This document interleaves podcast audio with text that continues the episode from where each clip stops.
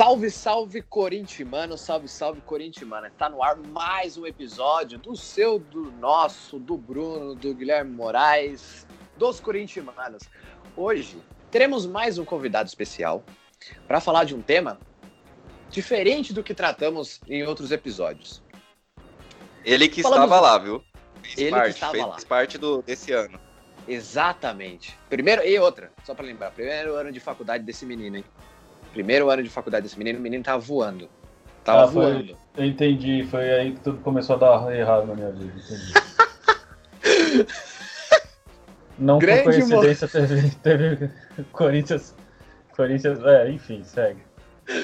Nesse ano, vamos falar. Já falamos de política, já falamos de a, da situação do Thiago Nunes com, com o clube, os bastidores, entrevistamos o Herói Vicente. Você que não ouviu, ouça lá a entrevista que fizemos com o Herói Vicente, talvez um dos candidatos aí para as eleições corintianas de 2020, 2021. Não sei, apesar das últimas notícias aí, ter uns candidatos que tá aparecendo do nada, não sei de onde está surgindo. Mas hoje vamos relembrar, vamos relembrar 2013, o Esporte Clube Corinthians Paulista. Ah, vamos relembrar por quê? Por incrível que pareça, foi um ano bem conturbado para a camisa corintiana, para o clube Corinthians.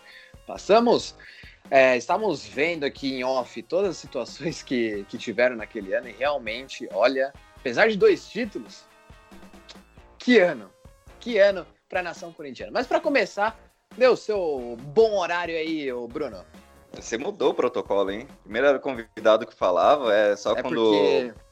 É porque, é porque o quê? Eu, eu que apresento, então eu que defino. Se você puder só ah. passar o bom horário. Entendi. Bom horário para você, ouvinte. É, dizer também que você poderia procurar um podcast melhor, né? Tá no Corinthians, não sei o porquê. Enfim, segue o jogo. É, ótimo. Nem ele acredita no projeto. É, e agora, é o convidado de hoje, ele que foi um marco na história de Luiz Guilherme o ano de 2013. Muito obrigado pela participação. Se apresente, fique à vontade. Que honra, hein? Lembrando velhos tempos. Ah, cara, pois é, pois é. Primeiro, obrigado pelo convite, surgiu de forma inesperada. Estava torcendo para que o meu domingo fosse apenas mais um domingo na quarentena, movido a basicamente nada. É... E cá estou eu também, praticamente fazendo nada também, só que dessa vez sentado na frente do computador, gravando esse podcast com vocês. Então, fico feliz pela, pelo convite para dar uma agitada nesse, nesse dia maravilhoso. É, eu tenho que falar meu nome, é tipo faculdade aqui mesmo? Sim, é, fala seu nome e a cidade onde está falando. Turu! Ah, de, preferência, pelo... de preferência de pé, viu? Tá, justo, Se levanta.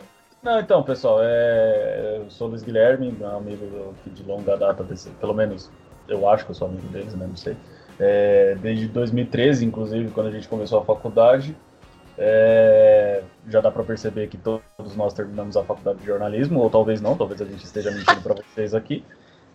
Quem vai, quem vai provar, quem vai provar o contrário, não é verdade? Mas enfim, é, é, então é isso, cara. Eu não tenho muito mais o que falar sobre mim, não. Só, sei lá, é isso. Né? É, redator de uns projetos aí, mas convidado especial do dia de hoje é falar sobre esse tema, né, complicadinho aí, esse Corinthians de 2013, que para alguns é uma lembrança boa, para outros é o Ibson, a lembrança, enfim, a gente vai discutir aqui, a gente vai discutir ao longo do programa como que, como que foi esse rolê. É, é justamente que eu, que eu ia começar, Luiz, para pedir um destaque breve, já do ano de 2013. Tá. E aí vai falar da, da, do Corinthians, tudo que envolveu. Para você, o destaque de 2013, sem ser o Y. Cara, sem ser o Y, acho que dá para dizer que é, eu, eu, resumiria como se fosse o fim de uma de uma possível dinastia, assim. É, basicamente, se, se eu for explicar, entrar um pouco mais no, no mais um contexto, eu acho que ali poderia ter sido um momento que talvez não a gente não teve, acho que só o São Paulo, tricampeão brasileiro, teve, é, de glórias de anos seguidos, né? De grandes títulos. E o Corinthians teve essa oportunidade depois do, do, do ápice, que foi 2012, mas tudo, tudo se tornou meio complicado, decisões erradas, dentro, fora Sim. de campo. Então eu acho que ali o Corinthians perdeu a oportunidade de, é, entre aspas, né, ter sido o São Paulo daquele momento. Né? O São Paulo de aproveitar mais o momento, né? Sim, exatamente, porque você vinha de um título da Libertadores, você vinha de um título mundial, título brasileiro também, do, do 2011. É, então vinha títulos atrás de títulos, era um time que estava se consolidando, a arena vindo, e aí tudo foi, sei lá, tudo se tornou estranho no meio do caminho. E para mim, eu acho que se fosse resumir, seria um, um ápice né, de glórias que poderia ter sido mais do que ele foi. Eu já tinha comentado com o Bruno em off, justamente esse ano de 2013, eu concordo plenamente com o que você falou, desse destaque. É, é, é o fim de uma era. Parecia que é aquele momento que você sabe que já está acabando. O, o clube ali nos últimos anos tinha conquistado tudo, desde 2009, né? Copa do Brasil, Paulista, aí passa o centenário sem conseguir um título, volta em 2011 tem o Brasileiro, em 2012 conquista tudo que podia conquistar, que faltava é, e décimo uma engrandecida ainda maior no clube, que é a Libertadores e o Mundial. Sim. E aí você chega em 2013, ah, já conquistamos tudo. O, tá bom, o, né? O Gui, sabe o que, que isso me lembra muito, e aí trazendo para os dias mais atuais, o que aconteceu com, com recentemente com o Real Madrid. Né? Sim. É, você teve o, o tricampeonato da, Libertadores, da, da Libertadores, da, da Champions. Em... Real tricampeão da Libertadores, irmão, aí sim. Seria foda. Mas assim, é, basicamente é, é a mesma tônica, né? Você teve um time que foi campeão do principal título do, do da Europa em, em, quatro anos, né? Sim. Dentro de, de, um espaço de cinco. E ali todo mundo já ficou tipo, poxa, e agora, né? É, o que vai acontecer? Então acho que para exemplificar assim melhor para quem está ouvindo, seria basicamente a mesma coisa. Então, é, dá, dá para comparar. Ô, ô Bruno, para você, o, o, destaque de 2013, tirando o, o Y também. Assim, para destacar o, ano de 2013, corintiano, acho que as expectativas estavam muito altas. A expectativa era um segundo título da Libertadores direto, na diretaça, um bi, bi Libertadores. E a realidade é o Pato tentando fazer uma cavadinha no Dida que tinha 500 metros de altura, né? E, e, e, errando, né? Tipo, fazendo uma cavadinha contra, contra o Dida. Enfim, era só isso. Mas esse é o destaque, a expectativa versus a realidade. Eu não concordo que foi o fim de uma dinastia. Eu até concordo que a expectativa para aquele ano foi muito alta para o que o Corinthians ganhou. O Corinthians ganhou a Recopa, que já era esperado, e ganhou o, o, Campeonato Paulista, que é algo que o corintiano já está lotado, né, de, de, de, título paulista. Sempre bom ganhar, mas já tem, já tá a galeria completa já. O Luiz é contra o Paulistão, viu, gente? É só para falar. Eu acho que... Tem o a, a... sistema direito de resposta depois, segue Eu acho que o domínio do Corinthians começou em 2011 a dinastia do Corinthians. E acabou em 2017, né, como o principal time do país em si, mesmo tendo aí pelo caminho os anos de 2013 e 2014, aquele ano de 2016 que a gente um dia tem que falar também, tendo um Jair Ventura pelo, pelo caminho aí em 2018, né? Eu acho que o Corinthians ainda teve uma dinastia, mas concordo com vocês nisso, né? Era para era ter estabelecido um, uma sequência, ter continuado essa sequência, de títulos imensos, assim. Ante uma Libertadores, o Campeonato Paulista é coisa mínima, né? Mesmo com toda a sua história, hoje em dia já não é tudo isso. Podia ter vencido... Há, há controvérsia sobre isso. Podia ter vencido uma segunda Libertadores, podia ter disputado novamente um, um título mundial, podia ter sido campeão brasileiro aquele ano. Tinha time para isso, enfim, mas a expectativa estava muito alta para aquilo que o Corinthians acabou vencendo. Sim. Você citou a Libertadores, é, a gente já vai entrar daqui a pouquinho nos torneios que o Corinthians é, disputou em 2013. Ali, claramente, só um adendo sobre essa questão. É, claramente, para mim, o Corinthians era o maior favorito da Libertadores 2013. Não só pelo título que conseguiu em 2012. Era um elenco muito mais forte, muito mais qualificado. E para mim era o maior favorito. E eu acho que se não tivesse acontecido o que aconteceu, estaria no mínimo na final da, da Libertadores. A força que aquele. A, o elenco era muito bom. E o Tite estava caminhando para para chegar, pelo menos eu acho que até a, a, a final da, daquele ano. Era, é, era algo que eu ia perguntar para vocês sobre isso, mas é, é, o time tava dando uma derrapada nessa época né, de Libertadores. No papel era um time muito bom, mas em campo era, as coisas já começavam a dar errado. Tanto que o primeiro jogo contra o Boca, o Corinthians não jogou absolutamente nada, né? Aí na volta resolveu de jogar, mas sabemos o que aconteceu. Perdeu de 1 a 0 na La Bombonera, né? É, depois, e aí na, no Pacaembu acabou empatando é, em 1 a 1 e aí caiu fora da, da Libertadores. Poderia ter sido 4, 5 a 1 naquele jogo, poderia, mas certas pessoas não deixaram. É, só para começar, vamos começar aí, seguindo a ordem cronológica. Campeonato Paulista. Começo do Campeonato Paulista da, daquele time.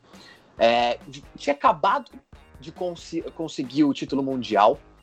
Tava meio que em festa, né? tava tranquilão, de boaça, de cons conseguido títulos importantes no ano anterior. E aí chega 2013. Chega 2013 com uma com um ar de favoritismo muito maior é, comparado aos seus, aos seus adversários. Não uhum. à toa, né? Foi campeão.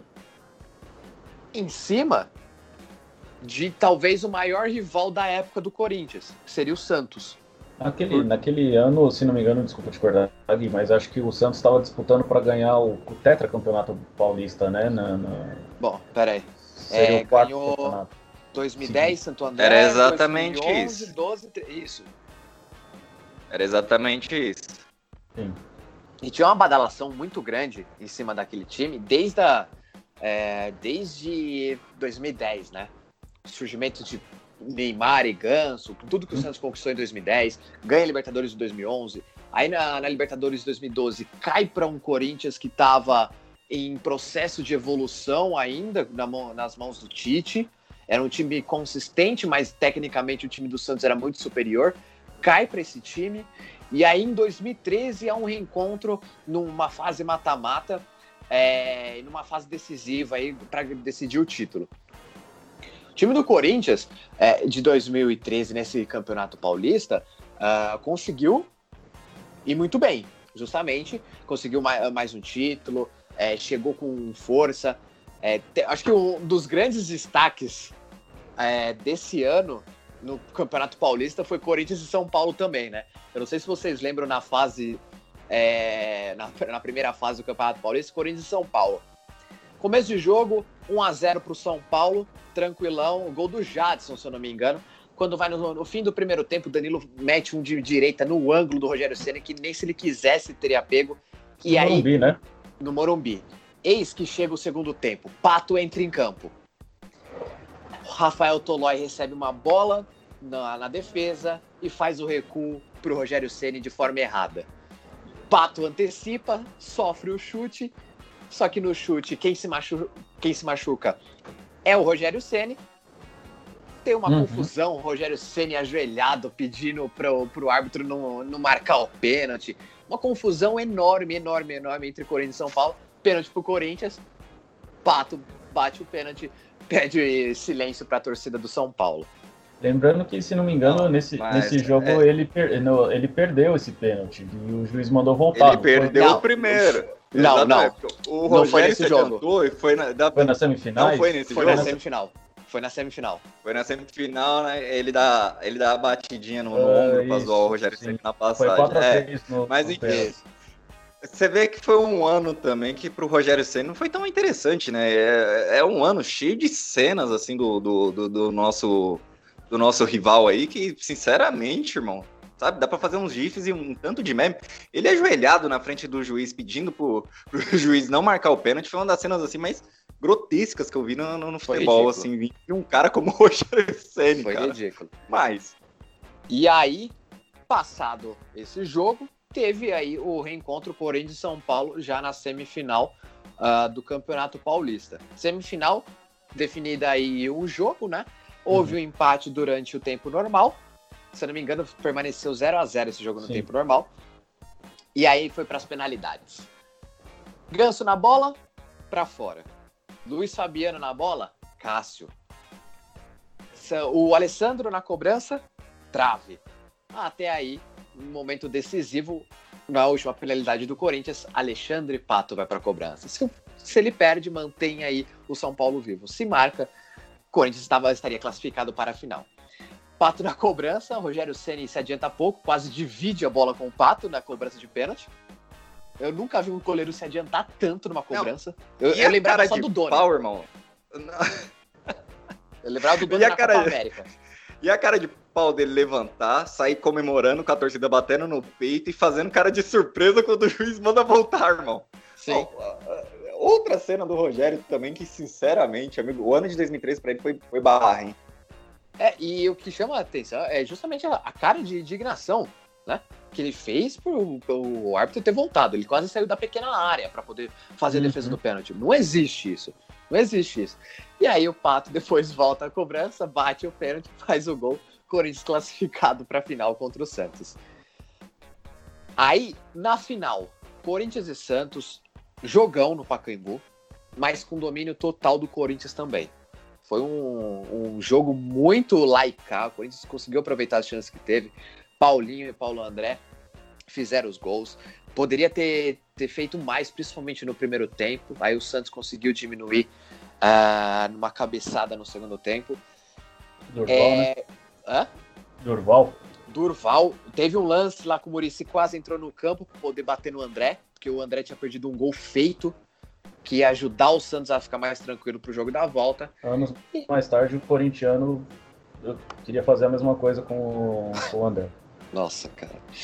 Eu, eu, não, eu não esqueço esse jogo até hoje, cara, contra o Nacional na, na Libertadores, cara. Que vontade de matar o André. Sério. Sério. A gente vai ter um episódio de falar de 2016 que vai ser muito importante também. O ódio que eu vou explanar do André. Oh, eu, só, eu, só vou, eu só vou deixar uma, uma curiosidade aqui para os nossos ouvintes, assim, é, André ou Gustavo pela camisa, com a camisa do Corinthians? Quem foi melhor? Aí vocês que ah, vocês aí em casa que não, Mano, é difícil. Eu, não, eu, eu votaria no Gustavo. Só por, só por causa da tatuagem eu já achei. É, melhor. é por dó. Porque assim, cara, eu. Eu só, só uma, observação agora pra gente não fugir tanto do tema. Eu estava em Corinthians e é, Guarani. Agora na Arena Corinthians, Corinthians ganhou, mas não se classificou. Tem uns lances com, com o Gustavo que é bizarro, cara. O Fagner vai fazer o lançamento do lateral para dentro da área. Ele erra o tempo de bola para cabecear. O Gustavo, ele tem 1,90m tralalá. Ele erra o tempo de bola para cabecear. Ele pula antes da bola chegar. Um centroavante, camisa 9. Acontece, né, cara? Acontece. Ah, acontece. É, realmente acontece. E aí, anos antes, quando ele chegou no Corinthians, falavam que a especialidade dele era o quê? A cabeçada. Mas é isso. É, voltando para 2013. O time do Corinthians era muito bom. Muito bom mesmo. No, no papel ali era ó, gostosinho de assistir. Cássio, Alessandro, é, Paulo André, aí já tinha o Gil também nesse time, que tinha Sim. acabado de chegar do. É Valenciennes, se eu não me engano, né? o time que o Gil uhum. jogava na França. Sim. Fábio Santos na esquerda, Ralph, Paulinho.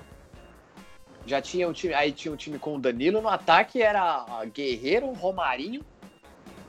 E aí ele tinha intercalava, tinha o Sheik, tinha Jorge Henrique, então dava para fazer essa mescla. Fora o banco, né? Que aí você. É, é, aliás, esse time, desculpa, tá, gente? A TV eu tava esquecendo um grande personagem desse time, Renato Augusto que chegou uhum. também em 2013. O Corinthians fez uma grande contratação. O Corinthians também investiu alto esse, nesse ano de 2013, só para alinhar. Foi 40 milhões no Pato, acho que mais 9 milhões no Gil e mais um bom tanto aí no Renato Augusto. O Corinthians ali é investimentos altos, hein? Investimentos altos. E aí tinha o Renato Augusto no, nesse time, fora o banco que ainda tinha Guilherme.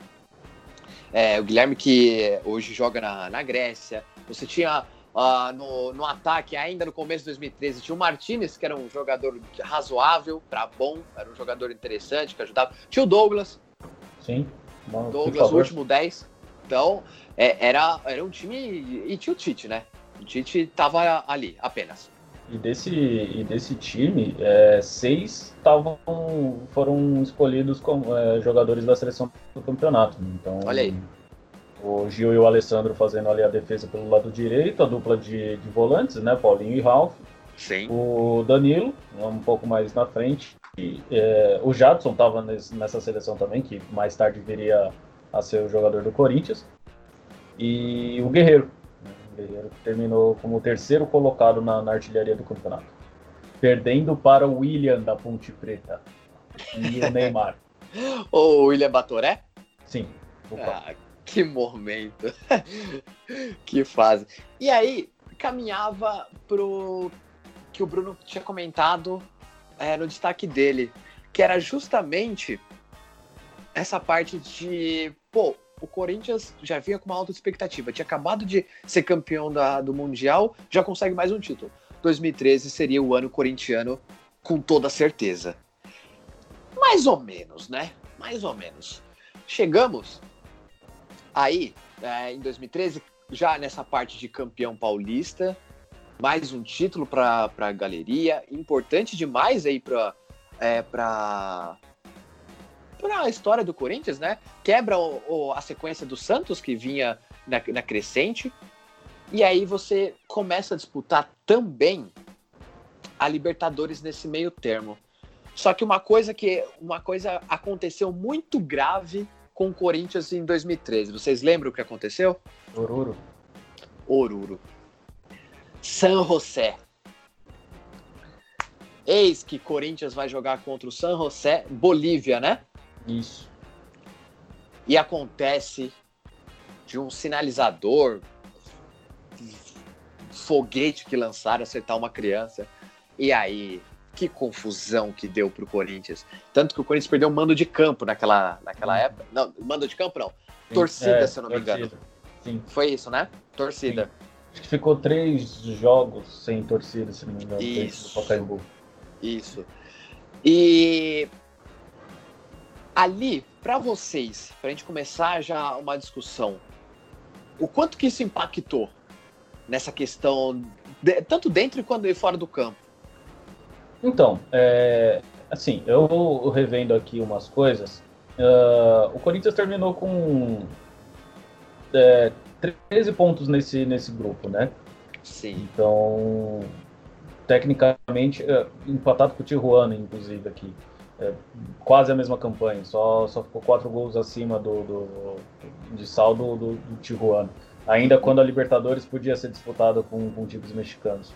É, eu acho que em questão de resultado, talvez não tenha sido tão problemático, porque afinal de contas o time era bom. Né? Então, se você a gente for olhar o, o, o grupo na época, é, Corinthians, Tijuana, é, São José e Milionários. Sim. Milionários que terminou em último no grupo, inclusive. Então não era um time, nossa, meu Deus do céu, é um, um grupo tão complicado assim. É, olhando aqui assim por cima e relembrando algumas coisas, tinha outros grupos mais complicados. Sim. Então, no, papel não era tão difícil. Né? O, o, time conseguiu lidar bem com aquele, com aquele fato jogando bola. Né? A gente vai. A gente tem que, é, quem está ouvindo tem que entender que existe a diferença entre tá, estar dentro de campo e o fora. Obviamente que o fora de campo, e aí puxando mais, até mais pelo lado do Tite também, tinha uma questão é, emocional muito grande. Né? Porque o Tite sempre carregou essa. É, em todos os, os times que ele passou, principalmente do Corinthians em diante, de 2012, né? De 2011 em diante, ele carregou sempre essa, essa alcunha emocional do treinador e tudo mais. Uhum. Então, fora pesou um pouco, só que aparentemente conseguiram blindar isso, nem tanto, porque mais tarde veio a, a, a Marige, enfim, mas, pelo menos na fase de grupos, o Corinthians soube lidar com isso. Fora de, de, de campo, eram outras questões que era se falada, muito se, se chiou, torcedores ficaram presos lá, torcedores que viriam ser soltos e depois em, em, entraram em confronto em, outra, em outro jogo, se não me engano, contra o Vasco, anos mais tarde. Sim. Enfim, então dentro de campo, o time parece que não sentiu tanto justamente por ter terminado o, o grupo em primeiro invicto, pratica, é, praticamente. Invicto não, porque teve uma derrota. Mas é, conseguiu lidar, mas nem tanto. Então, mas ali foi aonde começou a derrocada, né? Foi ali nessa Libertadores que tudo, tudo que viria no ano de 2013 em diante se tornaria um pesadelo. Sim. Então, o caso Oruro foi tipo a, a porta do destino que se abriu e falou: hum, nada vai dar muito certo para vocês esse ano. Então, se preparem, o ano não vai ser tão legal assim. E para você, Bruno? Acho que a morte do, do Kevin, Kevin Espada, lá, o jovem torcedor boliviano, foi a principal derrota do Corinthians e de corintianos em si né, nesse ano de 2013, porque é dolorido de certa forma. É, você vê o viés é, generalista sobre que cobriram a, a, morte do rapaz, né? Você vê rivais apontando, dizendo que era torcida de assassino.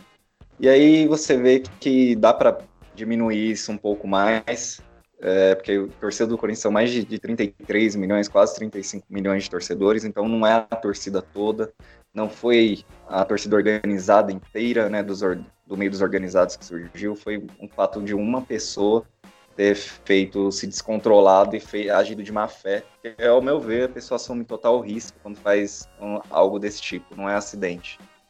É, e, então, ali acho que foi a principal derrota, assim. Mesmo que, que ganhássemos, aquela Libertadores, eu acho que teria aquele gostinho amargo. Mas respondendo a pergunta, eu acho que foi o fator determinante, né? Foi o divisor de águas ali. Influenciou, eu nem tinha, eu nem tinha pensado tanto no fator psicológico, né, que vocês colocaram, e eu acho interessante falar sobre. Acho que influenciou bastante, nem tanto na fase de grupos, né? Mesmo que o Corinthians tenha dado uma derrapada, só que o time baixou muito depois desse incidente, depois das punições, depois do, do, do, do desenrolar dos fatos, né? Dos torcedores presos, enfim.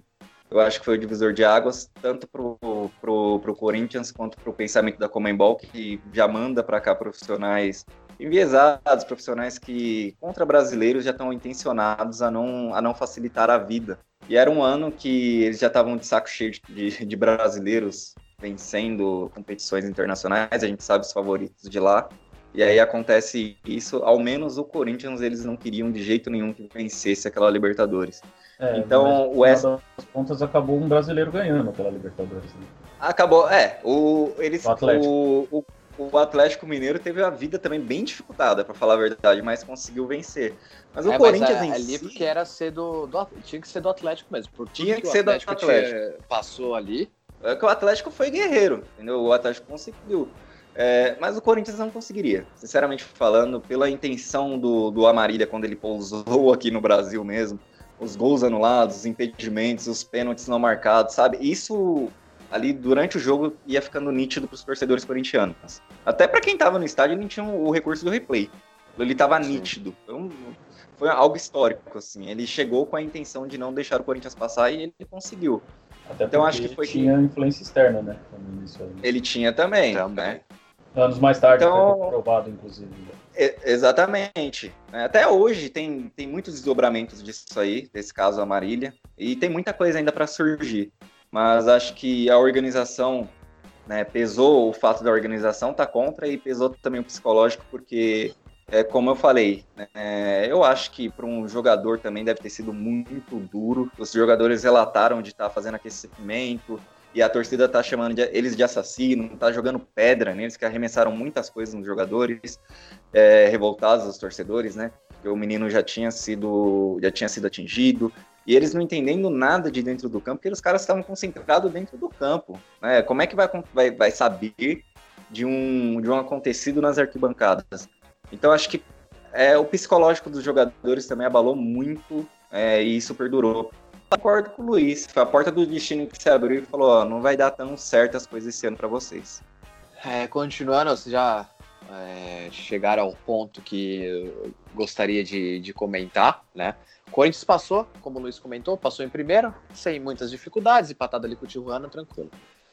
Só que o destino estava preparando coisas piores para o Corinthians, né? É, o Corinthians se classificou em quarto na numa tabela geral da Libertadores. Uhum. E aí o, o, quarto, né?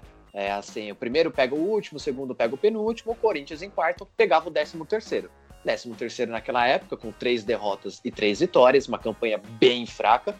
Quem? Boca Juniors. Boca Juniors, primeiro jogo na La Bombonera, né? O Corinthians já conhecia o estádio, até em 2012 tinha conseguido o um empate lá com sabor enorme de vitória com o gol do Romarinho no fim do jogo. Romarinho! E aí, a... primeiro que a, a partida já não foi a mesma, né? O Corinthians apresentou um futebol muito abaixo do que era esperado, que o Corinthians tinha apresentado em 2012, a consistência, tudo, parecia um time muito mais nervoso. Pode ter acontecido, como o Bruno comentou, da questão psicológica de tudo que estava sendo envolvido. E aí, é, perdeu o jogo por 1 a 0 Perdeu o jogo por 1 a 0 lá na Argentina e veio para o Brasil com totais condições, porque ia jogar em casa, né? O Pacaembu ia estar tá lotado, totais condições de virar o jogo. Era o Boca Juniors? Era, mas o Corinthians tinha um time melhor, tinha totais condições de virar aquela partida. Só que, como até o Bruno comentou agora há pouco, acho que o ar da, daquela partida, daquela noite, já não estava combinando muito com o Corinthians. Por quê? O gol do Boca Juniors é assim, o Riquelme é gênio? É gênio é, para mim, ele foi na intenção de fazer o gol? Foi. Mas assim, o Cássio vivia um grande momento. Falhou. Aquele gol que. Falhou. Aquele gol já começou errado a história.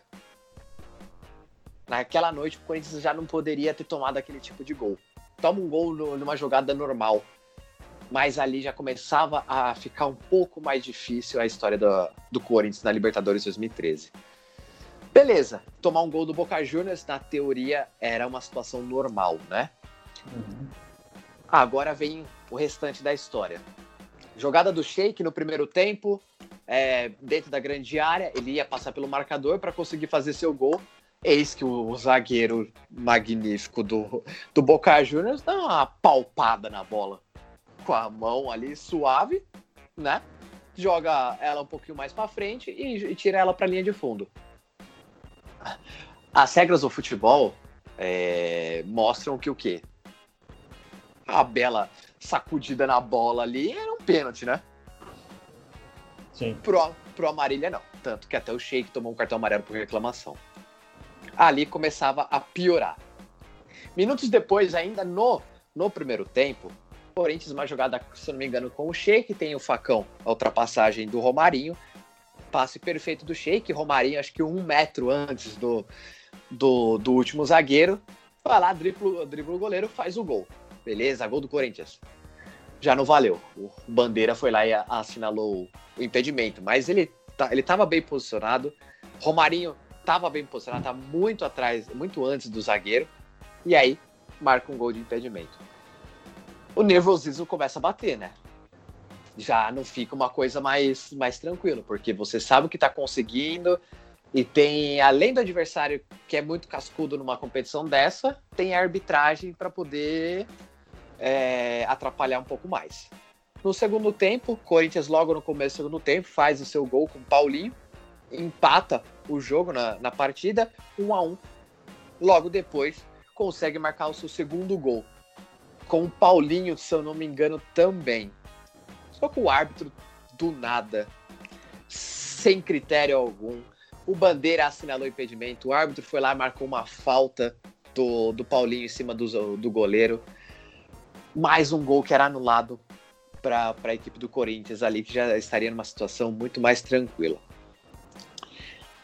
E para terminar a derrocada, eu lembro, tem um lance do Alexandre Pato, ele entrou no segundo tempo, quando gente tinha que partir para o ataque, porque precisava de mais dois gols ainda para conseguir passar. O Alexandre Pato recebe uma bola na pequena área, livre, leve, solto, pomposo. Ele ia fazer o gol. Qualquer jogador do mundo faria aquele gol. Mas naquele momento. ah, ele foi chutar de direita, a bola bateu acho que no joelho, na canela, foi tropeçando ele não conseguiu finalizar para o gol. Resumindo, a bola saiu devagar na linha de fundo. E, e o, a, da partir dali, a gente já sabia a situação que o Corinthians estava e não ia conseguir a, a sua classificação de jeito nenhum. Final do jogo, 1 a 1 Corinthians fora da Libertadores. A torcida é, aplaudiu demais a, a, a, a equipe do Corinthians por, por tudo que tinha jogado, mas todo mundo sabia o que tinha acontecido, né? Realmente a Comembol com, com a Marília ali já tinha passado as instruções para não deixar é, nada de melhor acontecer com a equipe do Corinthians. A partir dali, para vocês, o ano do Corinthians já começava a ir pro saco? Tanto psicologicamente quanto parte de futebol. É, dá para dá pra se discutir que o futebol é, poderia ter sido bem melhor mesmo. É, é, é lógico que fator, o fator de cair fora numa Libertadores para o time brasileiro ele é meio que é, crucial para o resto da temporada. Porque às vezes parece que o time não consegue desligar uma eliminação e, e aconteceu o que aconteceu. Tanto que usando como parâmetro no mesmo ano, São Paulo quase caiu para a segunda divisão. É, tendo sido eliminado é, pelo Atlético Mineiro na Libertadores. Então, a gente sabe o quão pesado para um time brasileiro é a queda no, no, no, numa competição como a Libertadores. Cara, eu acho que determinou muito o que, o que poderia o que o Corinthians poderia ter feito de diferente naquele ano, na realidade. É, se você for olhar uh, o que aconteceu, nada mais era do que uma coisa, tá? Poderia ter sido olhado assim, falado, cara, a gente foi é, claramente roubado, só que não dá para não dá para parar, sabe? Vamos continuar na pegada, vamos tentar. É, é lógico, de novo, é difícil emocionalmente falando só que aquilo era o que? Maio, junho, não, acho que nem maio, nem junho, porque era um, um pouco mais próximo do, do, final da Libertadores, mas sei lá, era um abril, março, sei lá, não lembro exatamente a data. Mas tinha uma temporada inteira pela frente ainda. E tinha um grupo muito bom ali na, na mão. Fora que você tinha a Recopa, né, nesse, nesse período também, um pouco mais para frente, mas dava para ter recuperado a temporada. É, não era uma temporada que, nossa, fala, meu Deus, fomos roubados pelo Boca Juniors. Como se isso fosse uma, uma surpresa, um time brasileiro ser prejudicado diante de um time argentino. Mas poderia ter sido olhado com, com um pouco mais de, entre aspas, frieza e ter tocado a temporada, porque tinha a Copa do Brasil ainda, que se não me engano, foi nesse ano do Luverdense, se não me falha a memória, foi? Exatamente, a gente vai entrar na Copa do Brasil, porque esse jogo mostrou muito do que foi o Corinthians em 2000, 2013. Então, tinha o Luverdense, você tinha um campeonato brasileiro que estava prestes a começar, o Corinthians vinha como campeão do, do, do, do Campeonato Paulista, tinha um puta time para seguir, tentar, né, ser campeão brasileiro, mas não deu é, a gente pode colocar isso em, vários fatores, a, a, o culpado, desde o psicológico ao Alexandre Pato, que aí afetou o psicológico também, desde a saída do Tite, enfim, é, dá para falar um monte de coisa, mas eu acho que pelo menos poderia ter sido olhado com vamos que dá para ter uma temporada ainda pela frente, não simplesmente acabou a temporada porque perdemos a Libertadores, entendeu?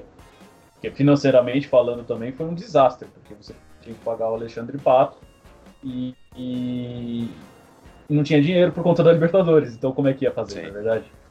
Eu acho que pintou um clima de desânimo geral né, no time do Corinthians, comissão, diretoria, porque assim como a expectativa do, da torcida estava alta, a da diretoria também estava alta, porque precisava da grana, assim como o Luiz falou, o marketing já não estava tão afiado quanto anos anteriores para captação de dinheiro, para conseguir é, uma grana maior, porque aquela campanha da Loucospirose, com o Pato sendo a estrela da campanha, não, não deu tão, tão certo quanto poderia ter dado, quanto eles esperavam que, que desse certo.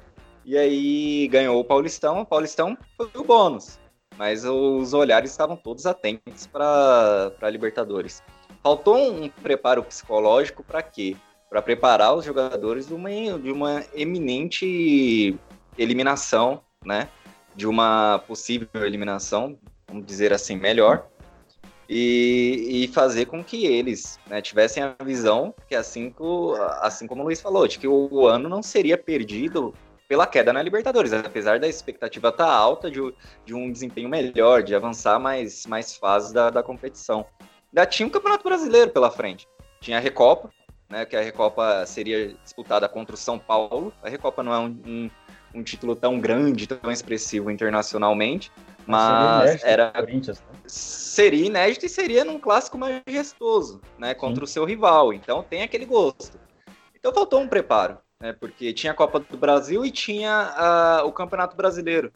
Foram dois títulos também perdidos, no qual o Corinthians podia ter avançado mais, poderia ter dado mais trabalho e disputado mais, por conta de que o pensamento de o ano perdido se aflorou né, na equipe, no clube, após a eliminação da Libertadores. Então, concordo plenamente com o que o Luiz falou.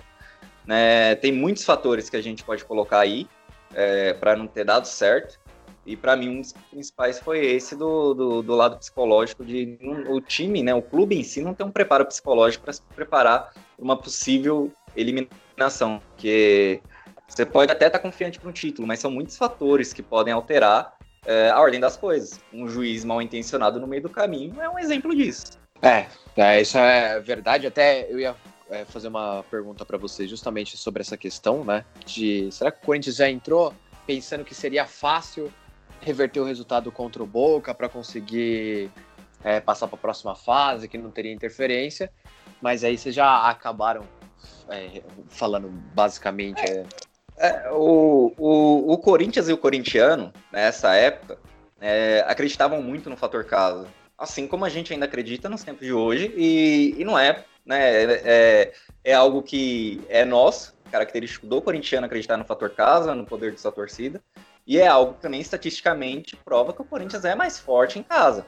Mas são muitos fatores que alteram, né? São muitos fatores que podem alterar o, o resultado de uma partida de futebol. É que eu, eu acho que ali. É... Eu não sei. É... Bom, vocês me conhecem muito fora do, do, do, do podcast, então vocês sabem. Vocês vão entender aonde, aonde eu quero chegar. Talvez ali naquele momento o corintiano sempre teve aquela, aquela alcunha de sofredor. Né? E normalmente era um sofredor que não tinha um time bom. Então você sempre vinha com alguns times que eram sofridos, times com nomes que eles eram é, não eram unanimidades entre os torcedores, que você sempre ficava, puxa, será que esse cara vai vingar? Será que esse cara vai vingar? Não sei. Então você nunca teve um Corinthians estrela, né? Você teve 2010, mas que não entregou o que se esperava na realidade. É, teve a Copa do Brasil, é bem verdade, em 2009, mas com Roberto Carlos e Ronaldo, é, você não teve uma. A Libertadores foi perdida para é, pro, pro, pro Flamengo do Imperador, que viria depois a fazer o gol importante em 2011 pelo Corinthians. Então, não teve assim um time, é, talvez 2015, que entregou, que teve um time badalado e que entregou. Mas nos outros anos você não tinha um time, você tinha pontos específicos do time que eram bons e tudo mais. Onde eu quero chegar com isso? Em 2015, 2012, perdão, 2013, você tinha esse time um pouco mais badalado, com contratações, Alexandre Pato, caro pra caramba e tudo mais. E o time não rendeu. E aí, quando você tem essa, quando você tem esse esse ponto de que o seu time é melhor do que o outro, e esse outro, seja o Boca Juniors, seja qualquer time que tinha naquela Libertadores, talvez só batendo de frente com, com o Atlético de, do Ronaldinho, é, e os outros caras, Bernard, Luan, Diego Tardelli jogando muito, beleza, você tinha dois times ali que eram basicamente o foco da Libertadores, e sonhando uma final brasileira de novo entre, sei lá, Corinthians e Atlético Mineiro.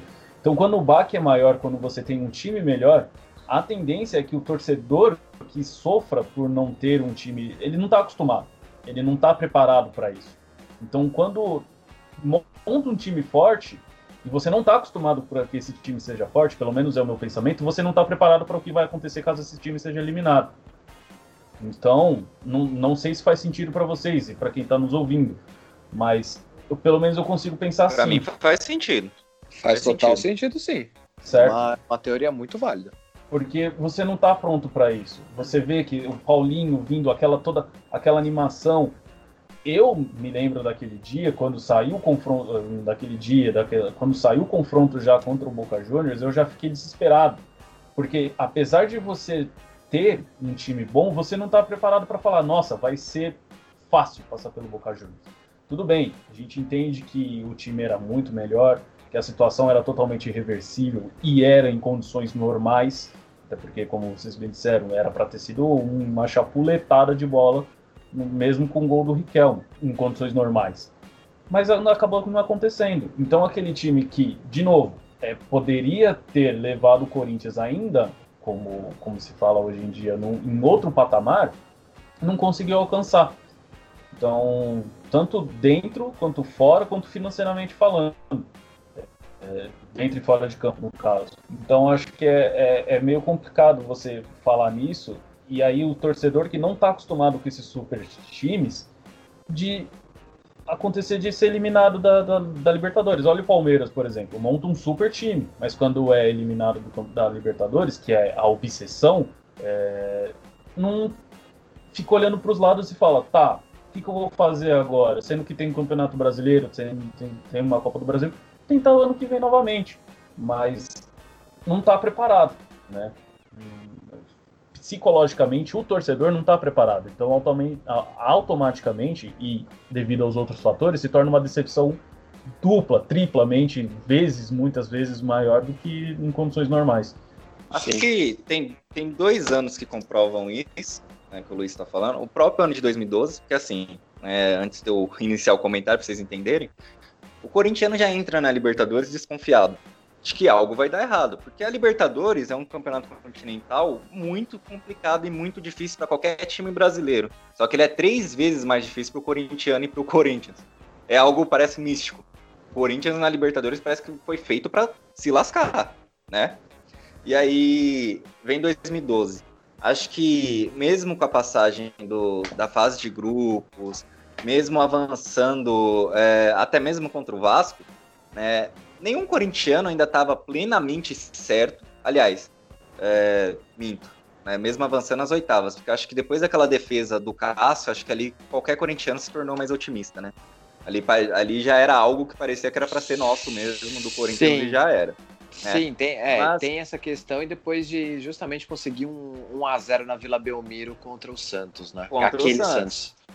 Então, mas aquele Santos, né, um comentário breve, assim, para eu não destoar do meu comentário. O, dos quatro tempos que o Corinthians disputou contra aquele Santos, ele só foi, só jogou mal e menos do que o Santos no segundo tempo lá na Vila.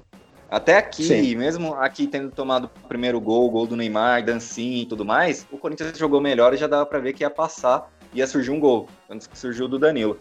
Mas é, o que eu quero dizer é o seguinte, o corintiano já entra preparado na Libertadores, né? É isso que o Luiz falou. O, o Corinthians não estava preparado no, no, no, ano de 2013. Um ano que é exemplo disso, do corintiano estar tá tão confiante de ele não estar tá acreditando que poderia ocorrer uma, uma eliminação, foi o ano de 2006. Era um time completamente badalado, era um time com. Né, ali era o, o auge da parceria com a MSI, porque tinha vencido o Campeonato Brasileiro, uhum. tinha todas mantido as suas estrelas, né? Tava o Tevez, tava o Mascherano, tava. Né, aquele time de 2005. Ali o corintiano acreditava que viria o primeiro título da Libertadores e aconteceu. Ainda com, com reforço do Ricardinho, né? Com o reforço do Ricardinho. Aconteceu do time jogar de um jeito horrível contra o River Plate, mas foi ruim demais, porque começou bem em cima, Nilmar fez o gol. Depois que o Nilmar fez o gol aqui no Pacaembu, o time morreu, foi eliminado, e ali o torcedor deu baque nele de que estava sendo eliminado, e aí o torcedor foi para cima e deu no que deu do, do portão do, do, do Pacaembu indo abaixo e tudo mais. É, o ano de 2013 a gente não teve isso. Eu tive um receio da gente ter, acontecer isso com uma eliminação. Só que ali aconteceu do time jogar bem e o torcedor reconhecer que, é, que o, o, apesar do time ter jogado bem, os fatores externos né, atrapalharam o, o, time dentro de campo e acabou que foi eliminado e não foi culpa do time. Naquele momento, acho que não foi culpa do Corinthians em si. É, e aconteceu do, do torcedor ficar um pouco mais calmo. Mas o, o time estava total nesse pensamento de a Libertadores é nossa, vamos que vamos, e só é, é, Corinthians e Galo na final e vamos que vamos. Aí aconteceu de ser eliminado, foi aquele baque de acabou o ano. Mas ainda tinha né, um ano pra caramba ainda pelo, pelo, pela frente. E ainda tem uma, um ano, só desculpa te interromper, Luiz, Imagina. é que o mesmo sentimento, pelo menos para mim, nessa visão que você passou, Bruno, tanto de 2006 quanto de 2013, eu acho que foi muito do ano de 2015 também. No ano não, a Libertadores de 2015. Porque o Corinthians destruiu na primeira fase, jogou muita bola. Primeira fase não, cinco jogos. O sexto jogo contra o São Paulo foi uma coisa pífia o que aconteceu no Morumbi. Teve problema de arbitragem, mas o, o Corinthians claramente ali esco é, escolheu qual adversário que queria enfrentar na, nas oitavas. Enfrentou o Guarani, perdeu para o Guarani lá, jogando muito e mal, com falha do um Detalhe que, um detalhe que representa muito isso, adicionando a isso tudo aí, a, justamente a fala do. Eu não lembro quem foi o, o dirigente na época, que, que, que agradeceu né, ao, aos céus, assim, por assim dizer, por ter pego um, um um adversário que não o Guarani. Tinha, é, um, um adversário que não tinha tanto peso na Libertadores, que era o Guarani. Sim. Então, é, adicionando a isso aí, acho que é a representação máxima do sentimento do, do, do corintiano, ou de alguns torcedores né, na, na época, mas continua. É, e, e aí chegou na, nas oitavas, perdeu lá, com falha do Cássio, chegou aqui, e se não bastasse jogar um futebol abaixo do que era esperado, também perdeu no fim do jogo lá com o gol do, do Santander. Então, é, teve alguns anos que o Corinthians realmente parecia ter uma expectativa muito alta e que acabou se destruindo. Mas esse, esse ano, de, esse ano de 2015 foi um pouco mais fácil de se recuperarem psicologicamente, tanto que o time se manteve, né? É, perdeu lá pro Guarani, mas se manteve assim, jogando bem e foi campeão brasileiro, jogando assim, acho que um dos melhores futebols que eu vi o Corinthians desempenhar na minha vida, assim, né? Tá certo que eu não vivi tanto ainda, mas aquele Corinthians 2015 para mim é, é, o melhor que eu vi, na minha opinião, é o melhor que o Corinthians já teve, né? Mas assim, o ano de 2014 não acarretava tanta expectativa pro ano de 2015, porque o ano de 2014 do Corinthians tinha sido com o Mano, o Mano Menezes, ele fez a montagem do elenco, só que não deram tanto tempo para ele, ele também não desempenhou tão bem, e acabou que ele foi demitido e, e voltou o Tite. A expectativa não estava tão grande. É porque o pessoal já estava naquela de, ah, o Tite não vai conseguir vencer uma Libertadores invicta de novo. A expectativa foi crescendo ao longo da competição, né, ao longo da Libertadores, mesmo com um time bom, enfim.